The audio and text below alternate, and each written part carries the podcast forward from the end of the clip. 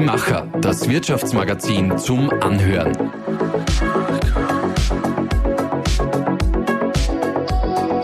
Und hier ist dein Host Susanna Winkelhofer.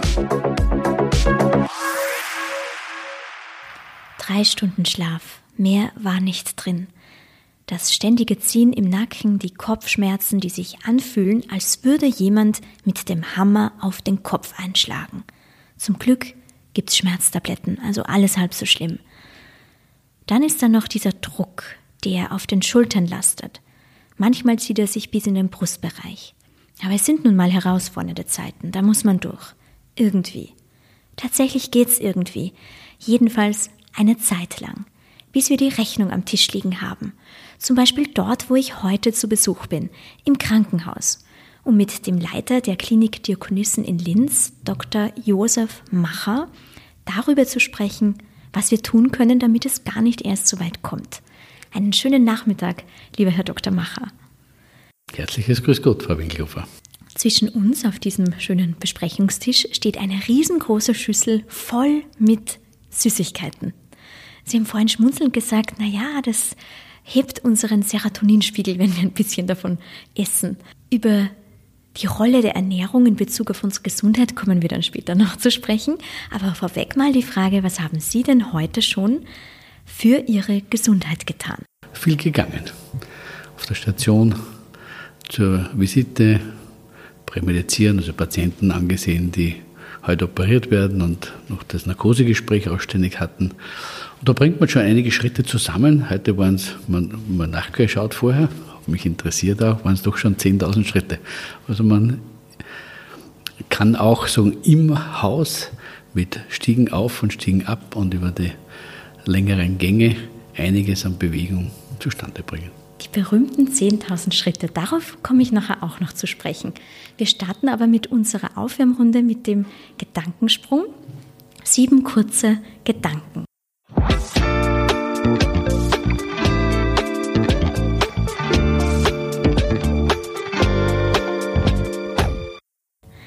Drei Dinge, die jeder täglich für seine Gesundheit machen sollte für die seelische und die körperliche Gesundheit ist er dreimal am Tag zufrieden sein, sich ein bisschen bewegen und mit Menschen Kontakt haben. Haben Sie heute alles schon gemacht, oder? Hm? Ja.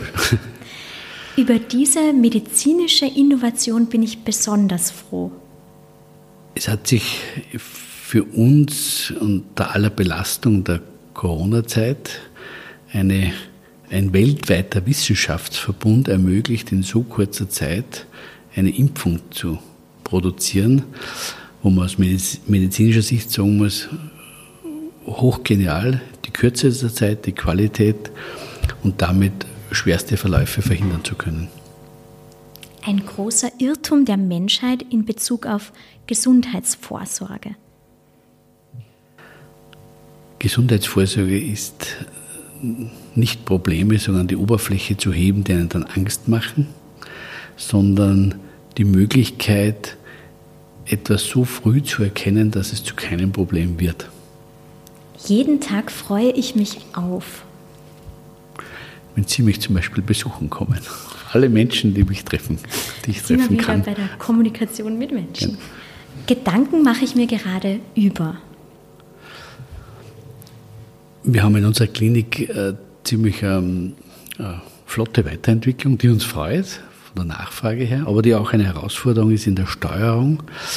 Und die haben wir weiter versucht zu verschlanken. Wir delegieren sehr viel an die äh, Teamleitungen, an Mitarbeiter, autorisieren sie, sind grundsätzlich der Meinung, dass die Qualifikation jedes Einzelnen zu heben ist, hochwertig ist und gestützt und genützt werden kann was ich 2023 unbedingt erleben möchte?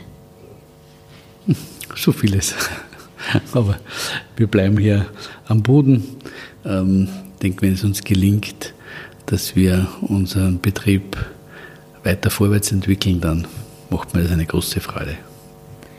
Und der siebte Gedanke, ich liebe meinen Beruf, weil. Weil es eine Freude ist, wenn man über die Medizin, muss sagen, sind wir sehr bevorzugt, wenn wir hier etwas zustande bringen oder auch Menschen nur begleiten können, weil es nicht mehr veränderbar ist, eine Erkrankung, äh, hier äh, in dem Miteinander so viel zu ermöglichen und wo unendlich viel zurückkommt. Das Gleiche sehe ich auch in der, im Betrieb, in der Geschäftsführung, wo hier, wenn hier Mitarbeiter bei uns sind, die dann sagen, es macht Spaß, es macht Freude hier zu sein, ich kann mich in meiner Qualifikation frei bewegen und das von den Patienten dann auch erzählt wird.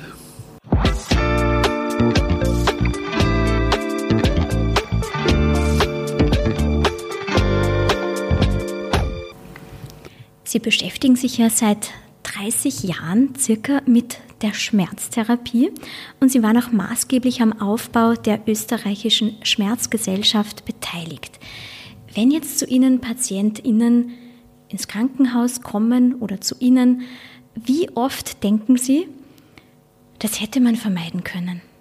Das ist äh, zweischneidig, weil ähm, wenn man immer in die Zukunft sehen könnte, wäre es schön, aber es ist nicht möglich. Schneekugel lesen ist zwar nett, aber äh, nicht zielführend.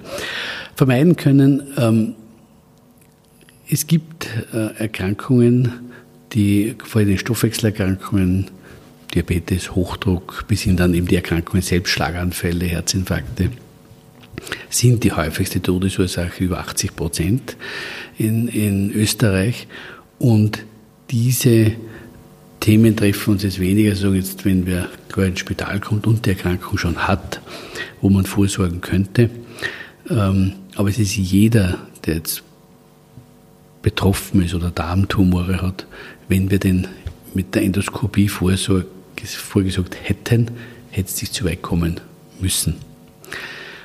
Und es ist schon ganz spannend in der Vorsorge, wie viel sie genutzt wird. Wir haben in Österreich ein breites Netz, eine breite Möglichkeit. Es gibt die wichtigsten Vorsorgen, sind Herz-Kreislauf, ist die Brustvorsorge, bei Männern die Prostata-Vorsorge, äh, es ist die äh, Endoskopie, also die Darmspiegelung und zu dem Spruch würde jeder zur Endoskopie gehen, der Vorsorgeintervalle, äh, dann wird es keinen Darmtumor zum Operieren geben.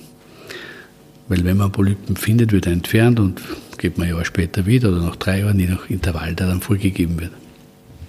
Das ist tragisch, aber es gehen halt nur 17 Prozent nach den letzten Erfahrungen, zum Beispiel zur Endoskopie. Äh, es gibt das große Programm der Brustvorsorge, wo jeder angeschrieben wird. Da ist auch sehr viel Luft nach oben. Es gibt natürlich verschiedene Gründe, warum gehe ich denn nicht zur Vorsorge. Die häufigste intrinsische Sorge ist wahrscheinlich, wenn da was rauskommt. Natürlich im zweiten Schritt, wenn einmal dann eine Erkrankung auftritt, muss ja nicht sein, aber es kann sein, dann wird man sagen, hätte ich doch nachgeschaut. Also die Vorausangst und dann der Rückblick. Und den Knopf kann man wahrscheinlich nur lösen, nicht Angst vor der Diagnose, sondern Gott sei Dank, dass ich es früh finde. Reagieren da Frauen anders als Männer? Also kommen die häufiger zur Vorsorge als Männer oder ist es geschlechtsunabhängig? Also diese 17 Prozent betrifft es beide Geschlechter? Ja, das ist bei der Herz-Kreislauf-Vorsorge zum Beispiel. Wobei Frauen waren sicherlich sensitiver und sind da häufiger gekommen. Das beginnt sich ein bisschen auszugleichen. Also es ist für Männer vielleicht aus früherer Zeit, das muss man halt aushalten und das passt schon so. Ich glaube, es hat sich ein bisschen verändert und Gott sei Dank verändert, dass hier ein Bewusstsein ist, äh, gesund älter zu werden. Also ist ja auch, ähm, geht ja nicht darum, dass jemand jetzt äh, schwer erkrankt und, und dann lange Zeit damit sehr hilfsbedürftig ist, sondern dass ich gesund älter wäre. Mit jeder Unterstützung, also bevor ich einen Herzinfarkt habe, ist besser. Ich bekomme vorher einen Stent in das Herzkranzgefäß und es kommt gar nicht zum Herzinfarkt. Ne? Beziehungsweise, wie kann ich den Stent auch vorsorgen? Wann ist denn der richtige oder gibt es den richtigen Zeitpunkt, dass man zur Vorsorge geht? Kann man das auch schon in sehr jungen Jahren machen oder macht es da noch nicht den Sinn? Also es gibt schon ein paar grundsätzliche Parameter, sonst auch natürlich auch mit dem Hausarzt abstimmen. Zum Beispiel die Darmvorsorge sagt man ab 50. außer es ist in der Familie ein positiver Befund, die Eltern, Geschwister sind jünger an Tumoren erkrankt, dann wird man früher nachschauen. Herz-Kreislauf ist sicherlich ein Thema, was man sagt, ob 40 einmal so einen Status zu erheben, wo, wo steht man denn? Brustvorsorge gibt es auch klare Regelungen und, und bei Prostata ist sicherlich die Männer ab 50 ist so etwas, wo man nachschauen beginnt. Wie kann man denn den Menschen jetzt diese Angst nehmen, dass man, wo sie gesagt haben, die kommen lieber gar nicht, weil sonst haben sie Angst davor, dass irgendwas entdeckt wird, dass sie trotzdem kommen, früh genug? Die größte Herausforderung, dass hier keine Sorgen entstehen. Natürlich, man könnte es ja umgekehrt sagen, es wäre sportlich, wenn ich jetzt, ich mache selbst auch so meinen mein Vorsorgeplan sozusagen, wann wird was eingetaktet. Und äh, wenn die die Herz-Kreislauf-Vorsorge mit allem, was man dazu braucht, Ergometer und EKG und Herzultraschall und Bauchschall und Gefäßschall, alles fertig ist, dann hat man noch das Gefühl, es passt, ist doch gut. Und auch wenn, und ich denke, die meisten Menschen sind auch sportlich tätig oder bewegen sich viel. Es reicht ja auch, wenn ich jeden Tag gehe, auch das ist eine sportliche Aktivität, dann hat es auch Sinn gemacht, dass ich das tue es geht mir besser, es macht mir einen Spaß und ich sehe einmal, so wie beim Pickel beim Auto, es passt alles. Und wenn etwas auftaucht, sind es ja in diesen Stadien immer dann geringgradige äh, äh, Zustände. Also da ist ja nicht jetzt der Herzinfarkt oder das, das Gefäß verschlossen, aber man sieht, da ist vielleicht ein bisschen eine Engstelle. Da sollte man drauf schauen. Entweder engmaschige Kontrolle oder schon agieren, bevor etwas passiert. Und, und eine schwere Erkrankung, manche, die kann man nicht vorsorgen. Es gibt sehr, sehr seltene Erkrankungen, nehmen wir zum Beispiel einen Hirntumor. Sie könnten täglich eine Schädel-CD machen, es wird trotzdem nicht vorher zu empfinden sein. Ist aber was extrem Seltenes, trifft wenige Menschen, ist sehr schicksalshaft, aber ist Vorsorge unmöglich. Natürlich, wenn ich halt einen Kopfschmerz habe, einen unerklärlichen, dann wird man nachschauen, ne, um es zu trennen. Werden die meisten wieder nur Spannungskopfschmerzen haben oder Migräne haben, aber der eine oder andere kann einmal auch eine schwere Erkrankung haben. Aber alles andere macht Sinn, nachzuschauen und dieses eher so im Positiven zu sehen, ist eine Riesenfreude, wenn der Befund passt. Weil wenn es nicht passen würde, es wird zwingend schlechter. Und irgendwann spüre ich es und dann ist es halt schon ein bisschen zu spät. Für den Bereich, wo wir vorsorgen können, wo wir was beitragen können oder das wir selbst in der Hand haben, also jetzt nicht die Fälle, wo Sie sagen, das ist quasi schicksalshaft, was genau können wir denn da machen im Alltag, um bestmöglich vorzusorgen, damit wir dann mit einem guten Gefühl zur Vorsorgeuntersuchung kommen und uns denken, ich habe alles richtig gemacht, da wird jetzt bestimmt ein guter Befund herauskommen. Ja ja, von der Vorsorge denke, das ist eine, hat eine Zweiseitigkeit. Das eine ist sagen, ähm, wir, wir haben Körper und Seele. Wissen wir alle, wenn, wenn es uns gut geht, wenn wir gut drauf sind, werden wir nicht unbedingt an schnellen Infekt erkranken, weil unser Immunsystem stärker ist und stabiler ist. Das, das geht Hand in Hand. Und darum denke ich, braucht es halt wie eine, eine mentale und eine körperliche Aktivität. Und Aktivität heißt nicht, dass jeder Leistungssportler sein muss oder Marathonläufer sein muss. Menschen, die auch älter, 70, 80 sind, der wird vielleicht nicht mehr so sporteln wollen oder können. Aber wenn ich mobil bleibe, das heißt körperlich, und das Gehen auch Mobilität, man sagt jede Woche, äh, jeden Tag 20 bis 30 Minuten gehen, flotteres Gehen ist ausreichendes Training, also es ist gar nicht so viel und geistige Mobilität, weil die geistige Mobilität einfach, denke ich, uns äh, äh, seelisch auch stabilisiert, nämlich im Sinne von ähm, Kommunikation mit Menschen. Das Ich lebt nur am Du, alleine funktioniert es nicht. Und das Zweite ist äh, diese, leicht gesagt, schwer getan, so diese Grundzufriedenheit. Man muss immer ein bisschen überlegen, wo steht man, wie geht es einem. Immer wenn man was verliert, hergeben muss, ist unangenehm. Aber man muss auch immer überlegen, wie viel muss ich hergeben und was fehlt anderen. In der Relation, ähm, wir sehen es bei uns, wir haben ja auch die Besonderheit bei uns im, im Diakoniewerk, wir betreuen hier in der Klinik Menschen, die erkrankt sind, Operationen brauchen und dann wieder fit sein sollen. Das ist ja unsere Herausforderung. Aber unser Eigentümer ist das Diakoniewerk und die betreuen Menschen im Alter, in Seniorenzentren und behinderte Menschen. Wenn man dann ein bisschen hinschaut, einmal zu behinderten Menschen, die keine Chance hatten, sich zu entwickeln, weil eben der körperliche oder geistige Defekt zu hochgradig ist, dann kann man sich ja selber ein bisschen wieder einjustieren, wo man denn steht und wie gut die Sonne auf einen leuchtet. Jetzt passiert es uns aber leider im Alltag. Wir wissen vielleicht, das, was Sie sagen, ja, das möchten wir unbedingt mhm. umsetzen. Wir möchten zufriedener sein, wir möchten uns mehr bewegen. Und dann kommt der Alltag, der Stress, der volle Terminkalender. Was genau macht denn dieser Stress oder auch dieser Druck, der natürlich in einer Situation wie jetzt mit einer Krise nach der anderen, Inflation, Krieg in der Ukraine, vielleicht eine persönliche schwere Situation, was macht denn das mit uns, mit unserem Geist und mit unserem Körper? Ja, vielleicht kann man, also bin ich auch nicht der, der Wissen jetzt dazu, aber vielleicht kann man einen Schritt zurückgehen. Ähm, was macht uns Stress oder was, was, was treibt uns zu Stress? Also ähm, wir haben heute Arbeitsleistung und haben Arbeitszeiten. Wenn Sie heute zurückschauen, 50, 60 Jahre, da war heute eine normale Arbeitswoche mit 48 oder, oder 60 Stunden. Unsere Eltern, Großeltern oder sechs Tage Woche. Jetzt könnte man sagen, die wären alle maßlos überfordert gewesen. Möglich, wissen wir nicht. Also es, ist, es, bleibt ja immer in der Subjektivität, wer womit überlastet. Es kann auch das nicht wertgeschätzt sein, das nicht am Arbeitsprozess oder an einer Gesellschaft teilnehmen können, genauso stressen. Also da, diese, diese nicht mit dabei oder mittun können. Das heißt, der Stress hat jetzt nicht unbedingt was mit der Fülle der Termine, die man täglich hat, zu tun, sondern das kommt entweder auch, wenn man gar keine Termine hat und sich ausgeschlossen ja. fühlt.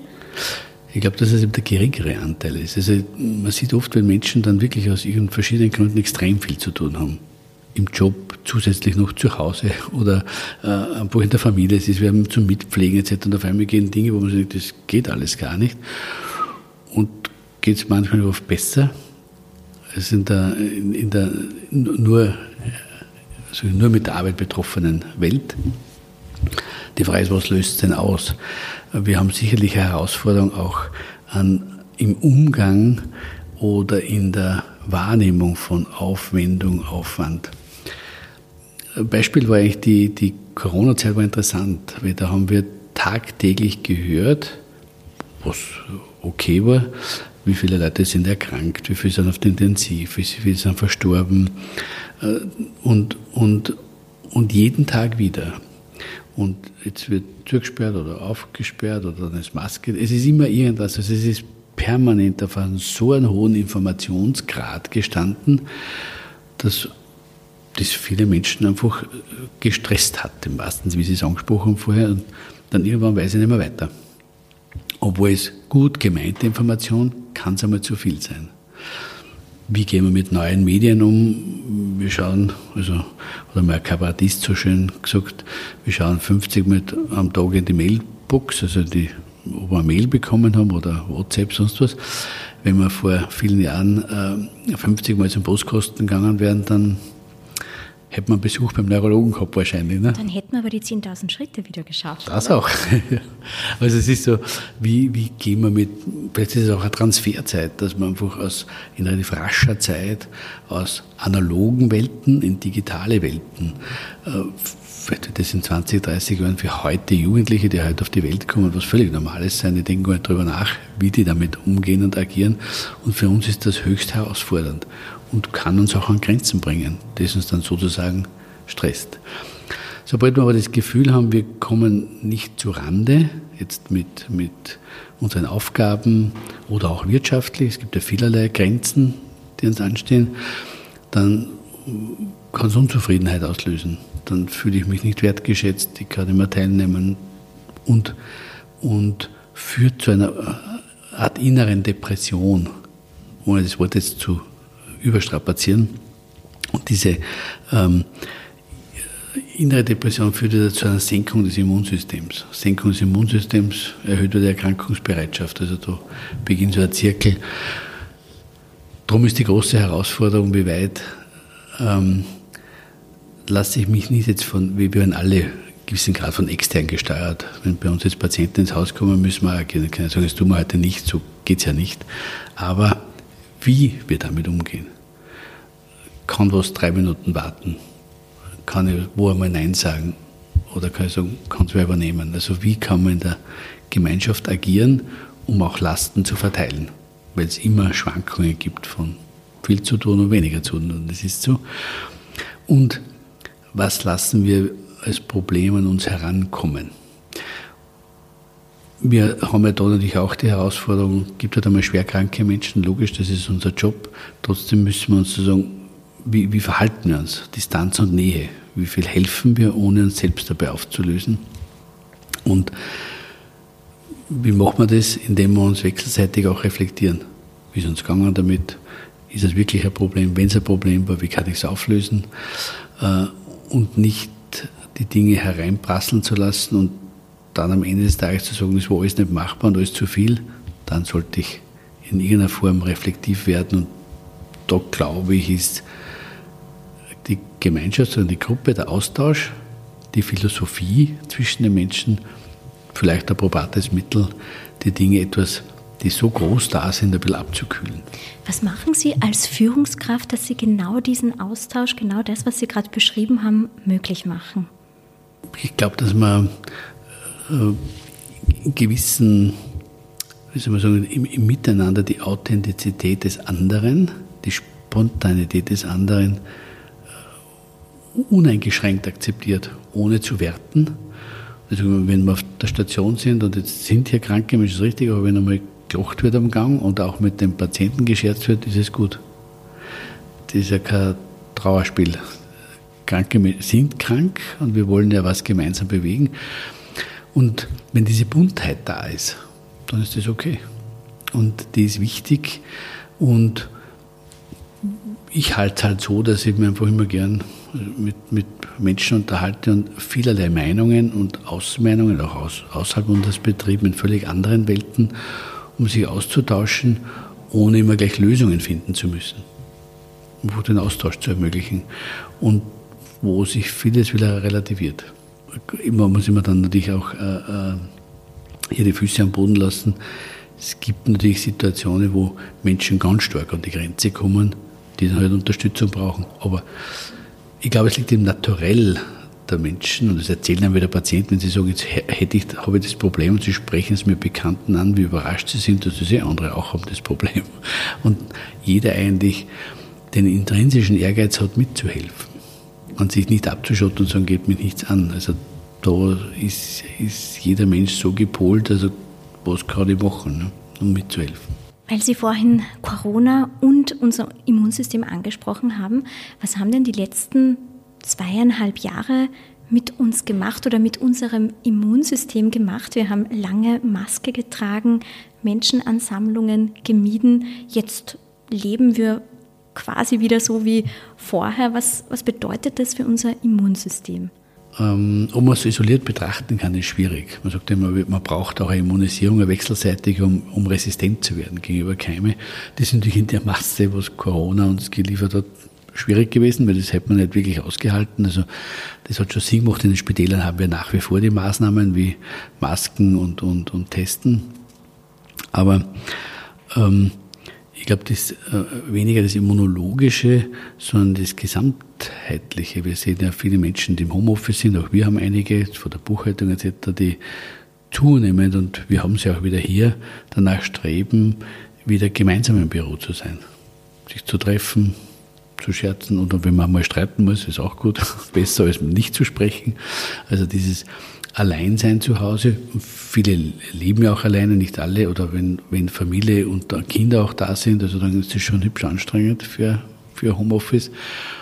Also da ist da, hat man gesehen, dass interessanterweise auch zwischen Homeoffice-Mitarbeitern und die, die da waren, an die zu Hause weniger erkrankt werden. Also die durchschnittliche Positivitätsrate, zu Corona bezogen, da haben wir es halt gemessen, oder Erkrankungsrate ist gleich, also da hat sich nichts, war kein Unterschied.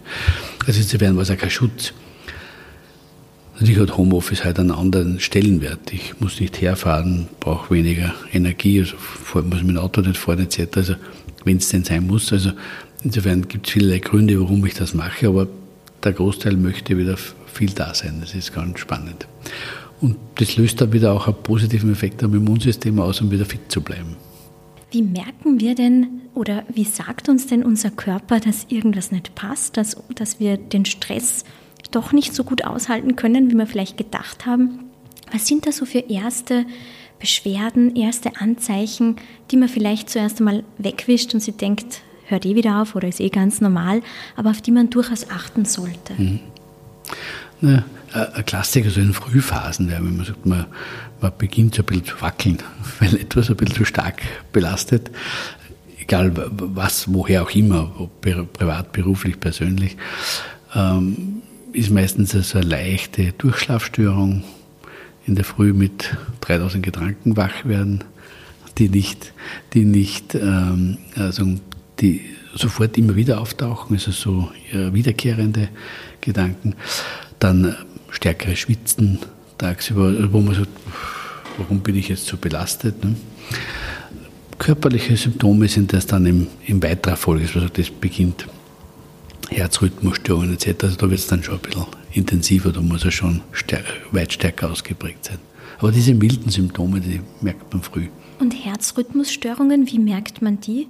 Ja, man hat das Gefühl, stolpert so ein bisschen, aber wenn man einen Puls tastet, dann wird es ganz unrhythmisch. Aber das ist dann schon, da muss schon ein bisschen heftiger werden, wenn das eine organische Krankung des, des Herzens nicht vorhanden ist. Und wenn jetzt ein, sagen wir, Mitte 40-Jähriger oder eine Mitte 40-Jährige leichte Anzeichen spürt und sich dann denkt, naja, jetzt werde ich ja schon langsam alt, ist es tatsächlich dann dieses Älterwerden oder es, sind es auch so Anzeichen, die man sehr ernst nehmen sollte? Was ist schon älter werden? Man kann sagen, man wird weiser. Ne? Natürlich. In Japan ist, ist, sogar der Verfassung geschrieben, dass in jedem Aufsichtsrat eine Person älter wie 80 sein muss, weil die Weisheit im Aufsichtsrat sitzen muss. Ne? Also das ist ganz spannend, der Zugang zu den Lebensjahren. Ähm, ähm, ich glaube, Belastung kann es immer geben. Ob ich 15, 20, 30 bin, hat man ganz gesehen äh, bei den, bei den Schuleinschränkungen bei den Kindern, was das ausgelöst hat. Ne? Also das war schon gesellschaftliche doch Herausforderung und Zäsur, die was ausgelöst hat. Also ich denke, das ist altersunabhängig.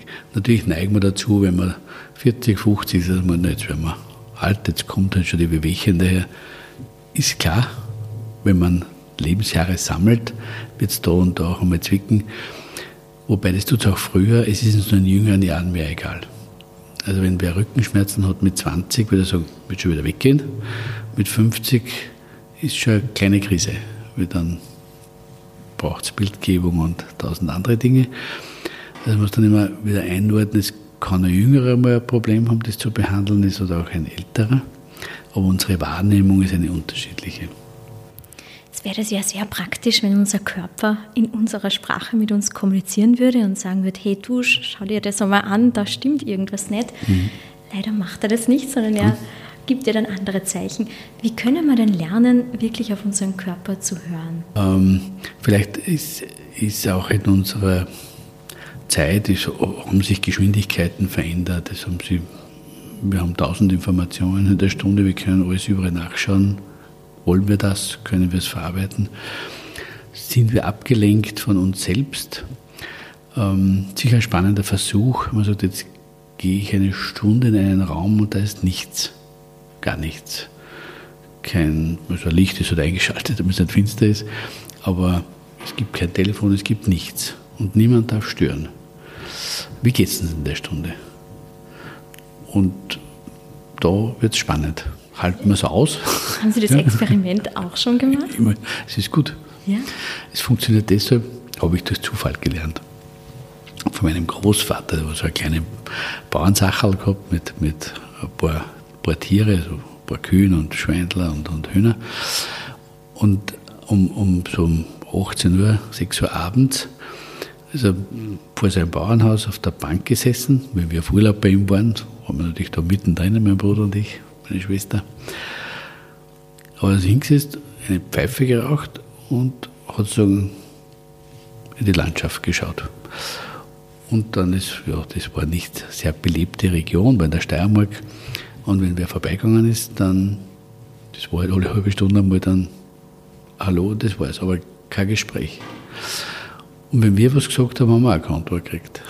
Es war einfach seine Stunde.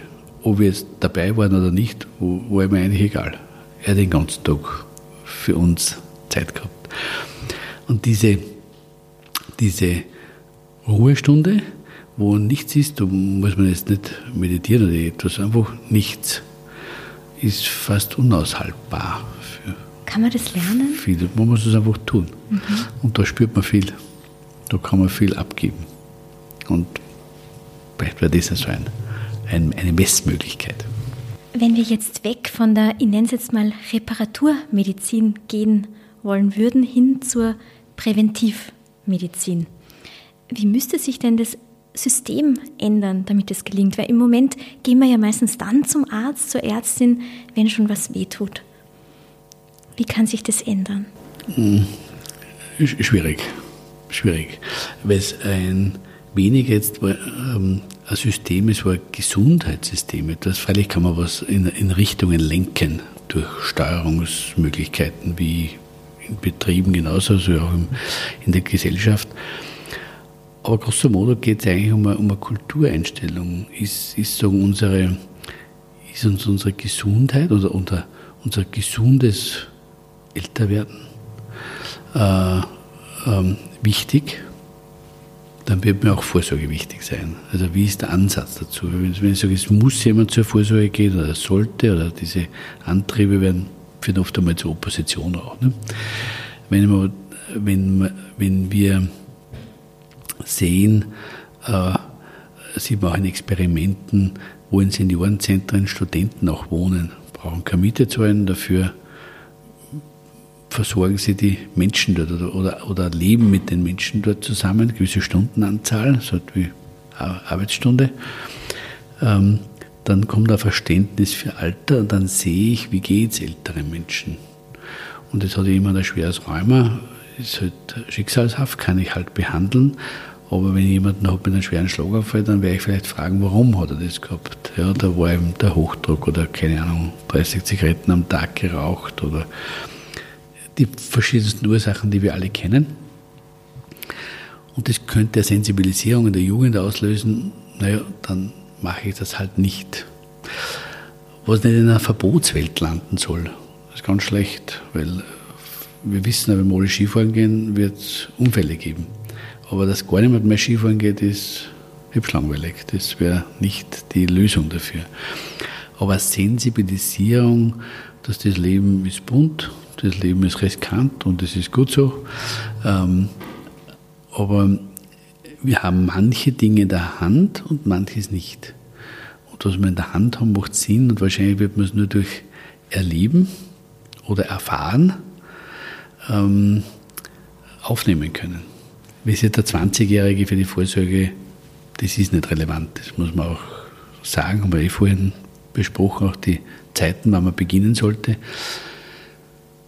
Aber dass ich nicht mit 40, 50 dann Angst habe davor, sondern dass das Normalität ist, das macht man halt, es Sinn macht. Ne? Also, wie kommt man in diese gesellschaftliche Haltung, dass es ähm, mein, meine Verantwortung ist für mich selbst, das zu tun. Jetzt könnte ich natürlich sagen, es ist auch eine Verantwortung, die ich an andere delegiere, weil wenn ich nicht nachschaue und jetzt hätten so und so viele Menschen äh, äh, weniger einen Herzinfarkt oder einen Schlaganfall, das ist ein Klassiker, dann aus dem Arbeitsprozess rausfällt, versorgt werden muss, vielleicht dann noch ähm, eine Betreuung braucht, weil er halt nicht mehr gehen kann etc., ähm, dann bürde ich ja auch der Gesellschaft etwas auf.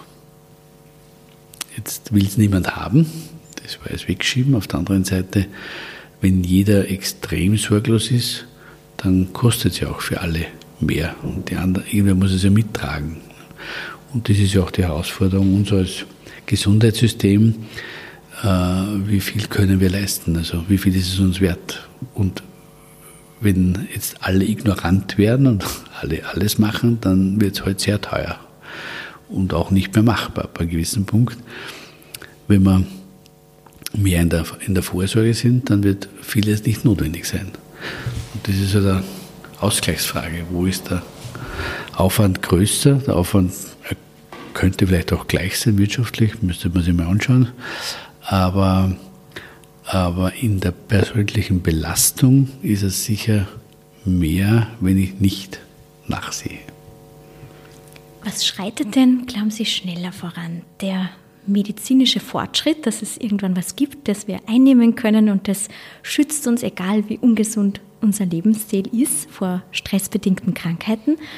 Oder schreitet unser Bewusstsein schneller voran dafür, dass wir unser Leben so leben, dass es möglichst gesund ist? Eine komische Frage, oder? Ja, aber spannend.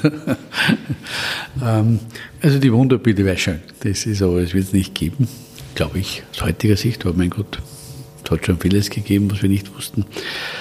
Ähm, wenn man sich das anschaut über die mittlere Lebenserwartungsentwicklung. Unsere Lebenserwartung war äh, vor 100 Jahren 26 Jahre durchschnittlich. Wir sind heute bei 83, 84, 85 Jahren, also in kürzester Zeit. Im Jahr 1000, also 1000 Jahre zurück, war die mittlere Lebenserwartung 22 Jahre. Es ist gerade einmal in 1000 Jahren ein bisschen nach oben gegangen und die letzten 1000 Jahre, halt, äh, die letzten 100 Jahre vervierfacht oder beinahe also verdreifacht. Jetzt haben wir wieder Regionen, wo durch, also durchschnittliche Lebenserwartungen, wir sind jetzt bei, bei Länderberechnungen, wo sie eine Gesundheitsversorgung haben, die frei zugänglich ist oder, oder halt finanziert ist, wo sie Wasser haben, also wo die Grundbedürfnisse oder Hygiene versorgt sind. Aber wenn Sie heute in die Vereinigten Staaten schauen, dann sinkt die Lebenserwartung bereits wieder weil sie äh, Regionen haben, der Größe von Oberösterreich, wo es nur Fastfood gibt, da gibt es nichts anderes. Und wo sehr durchschnittliche, äh, das durchschnittliche Körpergewicht deutlich höher ist. Und, und jeder, jeder Dritte über 40, 50 schon Diabetiker ist. Das heißt, wir haben auch Einseitigkeiten, die sind zwar jetzt alle noch früherer Definition mit Essen versorgt, was vielleicht in vielen Ländern auch Mangelware ist, aber welches? Wo man halt zu, da sind wir gesegnet in unserem Land, also da kann ich zum, bei uns in Linz zum Südbahnhof gehen und dann habe ich halt den Landwirt, der die frischen Produkte bringt.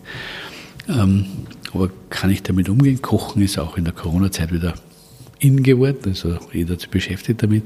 Aber wenn ich nicht den Zugang dazu habe, weil es nicht angeboten oder nicht leistbar ist, dann wird es schwierig, sondern äh, in dieser einseitigen Ernährung schaffe ich mir ein neues Problem.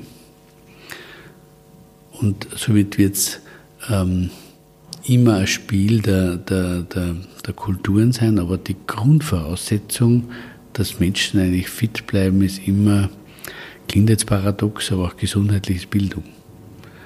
Bildung akzeptiert einen Diskurs, und sagt, es macht eigentlich Sinn, dass ich zu einer Vorsorge gehe.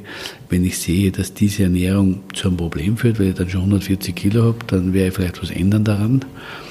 Ähm, ähm, und, und wenn kein Zugang zur Bildung ist, die Möglichkeit nicht da ist, habe ich frühe Erkrankungen, ich habe schwere Erkrankungen, das Durchschnittsalter sinkt damit, wenn man diverse Kontinente und Länder sich anschaut. Dort, wo Bildung ermöglicht wird, steigt die Lebenserwartung und die Gesundheit im Alter. Tragen ja jetzt hoffentlich auch etwas bei zu dieser Bildung, zu dem Bewusstsein. Also die Schüssel mit den vielen Köstlichkeiten zwischen uns, mit dem Schokolade, Gummibärchen, steht immer noch unangetastet da, weil ich schon ein bisschen weitergebildet wurde und ich habe gerade gehört, die Ernährung spielt schon eine sehr wesentliche Rolle auch in Bezug auf gesund alt werden. Aber hin und wieder darf man ein Stück. Aber wenn Sie die Schokolade nehmen, wie von Paracelsus, die Dosis macht das Gift. Und so schnell ist nichts giftig. Es gibt ja verschiedenste Lifestyle-Trends. Also nicht nur was Ernährung betrifft, sondern viele Tipps immer wieder, was man tun soll, damit man gesund bleibt, gesund alt wird. Schauen wir uns mal vier solche Trends an und vielleicht sagen Sie einfach kurz dazu, was Sie davon halten. Der Trend Eisbaden. Haben Sie das schon mal probiert? Nein. Weil Sie Würde glauben, ich auch es ist nicht. eh nicht gesund, oder? Kann sein. Es gibt sicherlich, also schon spannend, es gibt ja, gibt ja schon auch die, die Kältekammer zum Beispiel, die hat ja minus 95 Grad, glaube ich. Äh, wie in Barzell gibt es eine auch, es gibt ja vielerlei, wo Gelenksbeschwerden gemildert werden. Muss sehr trockene Luft sein und man darf halt nicht, also mit, mit mehr speziell sagen, nicht angezogen, aber man darf eben keine Metalle und nichts haben etc. Und eine bestimmte Zeit und es funktioniert schon. Also für Rheumatiker zum Beispiel gut. Und, und wird vielleicht eine Möglichkeit haben, aber ob es für jeden hilfreich ist, weiß ich nicht. Intervallfasten, also wo man einfach bewusst eine Zeit lang nichts isst, also Essenspausen macht oder Fasten generell. Ob es hilfreich ist, heute eben unsere Diätologinnen auch, also dem Körper so Duldzeiten zu geben und dann wieder äh, vielleicht sogar ein bisschen über die Maßen äh, zu ernähren, ob es klug ist, diesen, diesen Jojo-Effekt auf und ab, ähm, würde ich so aus dem Bauch heraus, ohne der Fachmann dafür zu sein, äh, nicht zu sehen, weil, wie soll ich sagen, wie er vorzeigt, dass einmal der Tank leer ist, ist er leer. Das ist dann schwierig zu fahren. Und wenn er voll ist, dann geht es nicht schneller als die Höchstgeschwindigkeit. Ähm, in der, in der Ernährung gibt es sicherlich weltweit die meiste Literatur und die vielfältigsten Meinungen, was hilft und nicht hilft, der Suche nach dem ewigen Leben, was hilft uns. Vielleicht bleibt es wirklich in der gemischten Kost, wobei auch immer jetzt eine Tendenz, wenn er sagt, er möchte jemand mehr vegetarischer essen, das, ich glaube, das liegt wirklich in der äh, Sicht des, des, Einzelnen und ist auch völlig äh, legitim, sollte auch jeder für sich entscheiden. Wenn es Extreme sind, also sage ich, ist jeden Tag nur ein Hamburger oder nur schwerst vegan, weiß ich nicht, wie es ausgeht.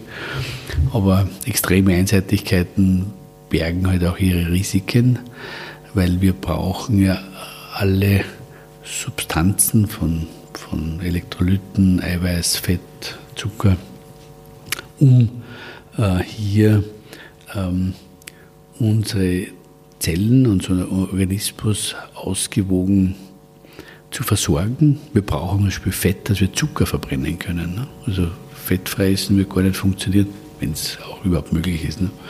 Also insofern äh, haben wir ähm, mit der Ernährung das größte Diskussionsfeld von, von den Menschen und wahrscheinlich die größte Divergenz.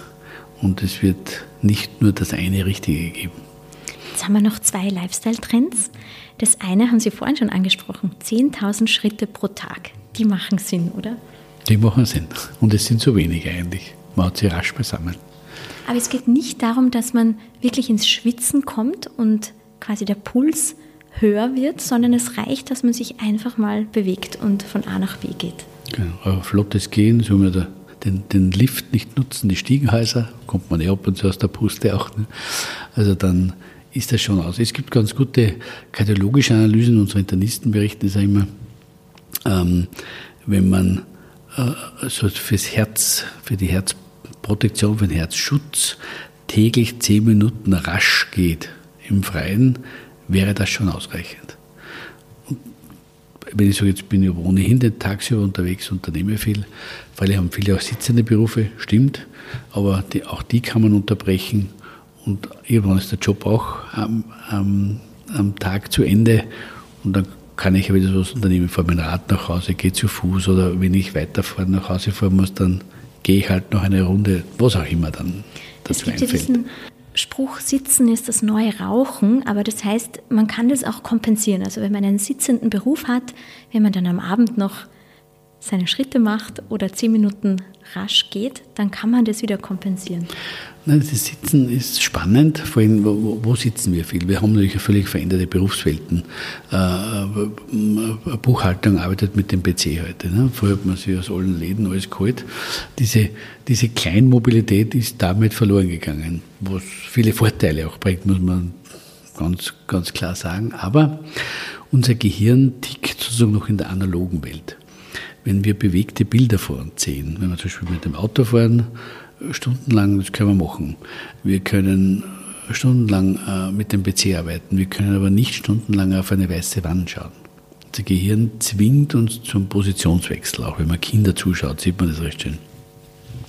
Und da gibt es ganz gute Analysen dazu, wenn man äh, jetzt so einen, einen, einen, Job hat, wo man an sitzende Position gebunden ist oder gerade mit, mit bewegten Bildern wie PCs und so arbeitet, dann brauchen Sie nur alle 30, 40, 50 die Position unterbrechen. Man muss jetzt nicht eine Stunde herumgehen deshalb, sondern wenn Sie ganz extrem gesagt ähm, eine halbe Stunde mit dem Auto fahren, stehen bleiben, aussteigen, einsteigen, weiterfahren, wird es Ihnen noch drei Stunden besser gehen, als wenn Sie drei Stunden durchfahren. Sie sind aber gleich schnell dort. Das ist ja, wo die Ansteuerung unterbrochen wird. So die Software muss sich kurz wieder neu ausrichten. Ne? Unsere Muskel, Nervenmuskelansteuerung. Das gleiche ist auch im, im Büro. Mit gibt es mittlerweile schon verschiedenste Methoden. Man, sagt, man, man stellt den Drucker woanders hin, um einen Zettel zu holen oder immer ein bisschen unstet zu sein. Äh, oder man sagt, man hat einen Lifttisch, dass man mal eine Stunde sich hinstellt und dann wieder hinsetzt. Also es, es geht nur um den Positionswechsel. Sitzen ist jetzt nicht per se schlecht, es muss nur unterbrochen werden. Genauso wie man gehen unterbrechen soll. Wenn ich halt zehn Stunden wandern gehe, ist es clever, wenn man sagt, nach 30, 40 Minuten setze ich immer mal zwei, drei Minuten hin. Und dann geht es wieder gut weiter. Jetzt haben Sie mir unter Druck gesetzt, ja, wir sitzen fast schon eine Stunde, ja. müssen dann unterbrechen. Aber einen Trend habe ich noch, und zwar ein Dankbarkeitstagebuch führen. Was halten Sie davon? Finde ich spannend, habe ich noch nicht gehört, aber Nein. interessante Idee. Ja, wo man einfach hm. sich jeden Tag bewusst macht, wofür man dankbar ist. Hat das auch einen gesundheitlichen Effekt, glauben Sie? Das sind wir, wie wir vorhin gesprochen haben, wo ist die eigene Zufriedenheit. Ne? Wenn man dankbar ist, wird man auch zufriedener. Wofür sind Sie heute schon dankbar? Für den ganzen Tag und was heute schon gelungen ist, wenn es die kleinsten Kleinigkeiten sind. Vielen, vielen Dank fürs Gespräch, Herr Dr. Macher. Ich danke sehr. Schönen Tag.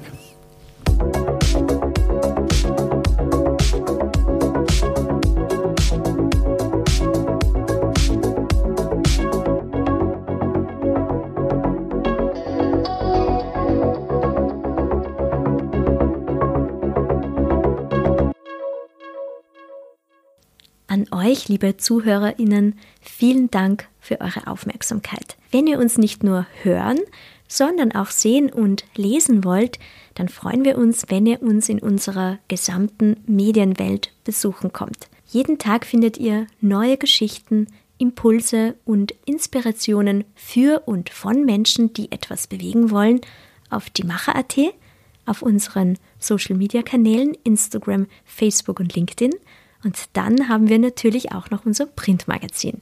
Wir sind gespannt auf euer Feedback. Bis bald, euer Die Macher-Team.